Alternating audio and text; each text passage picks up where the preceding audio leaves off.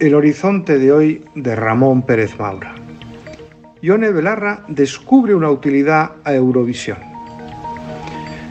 Supongo que a nadie que lea este horizonte habitualmente le sorprenderá que diga que no veo los programas de entretenimiento en la televisión. Y por entretenimiento entiendo lo que antes se llamaba tertulias, los concursos de variado pelaje y casi todo lo que no sean informativos y películas ahora adaptadas al formato de series. En esto último veo casi todo lo que puedo para ganarme a pulso el insulto de Juan Manuel de Prada que dice que los que vemos series en televisión somos los analfabetos que no leemos literatura. Pues aunque leo todo lo que puedo, me honro en decir que veo series y las disfruto. En este momento, Gotas de Dios en Apple Televisión una joya sobre enología con la que se me saltan las lágrimas. Pero no es de eso de lo que quiero hablarles. Gracias a Dios estamos a otra cosa.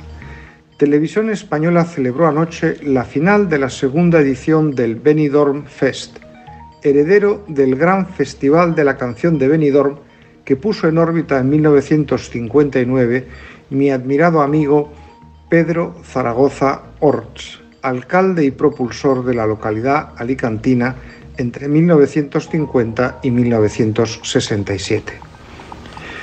Televisión Española decidió retomar el año pasado ese festival como trampolín de cara al Festival de Eurovisión.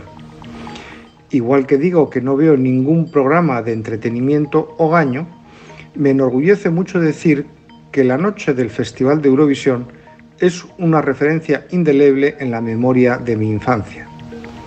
Mocedades, Sergio Estíbaliz o Betty Misiego marcaron esos años y me recuerdo con mis hermanos sentados en el suelo de moqueta azul en el hall de nuestro piso de la calle Castelar de Santander, a donde sobre una mesita de ruedas se sacaba la televisión que mis padres tenían en un pequeño cuarto de estar. Era un tiempo en que en las casas, como mucho, había un aparato de televisión, si es que la había. Anoche se celebró la final de esta edición del Benidorm Fest, de la que habrá salido Dios sabe qué representante de España en el Festival de Eurovisión de este año en Malmo, Suecia, del 7 al 11 de mayo. Cuando yo veía esto, se despachaba todo en tres horas de televisión de las que lo más divertido era la votación que nos ayudaba a ensayar los números en inglés y francés. Ahora son cuatro días. A mí no me pillan ni un minuto. Y además tengo previsto estar esos días en Berlín concentrado en actividades mucho más interesantes.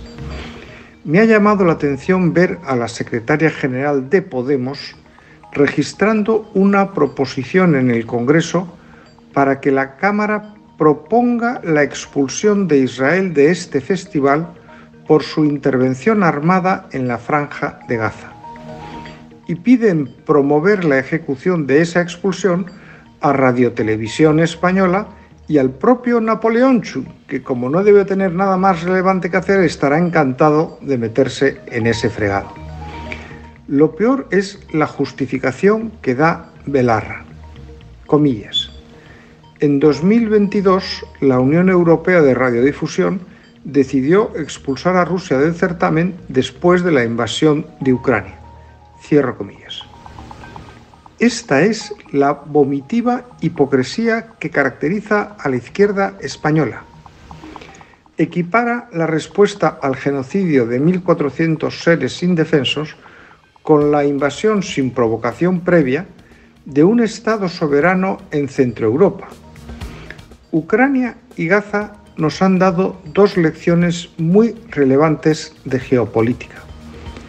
La izquierda europea sigue con Moscú, aunque hoy se aplique en Rusia un capitalismo salvaje, y ha dejado caer a Israel, en cuyos kibbutz invirtieron tantas horas en las décadas de 1960 y 1970 los Josep Borrell de este mundo. porque cuando dicen que quieren lograr una paz de Palestina con Israel, lo que de verdad buscan es la paz de Palestina sin Israel.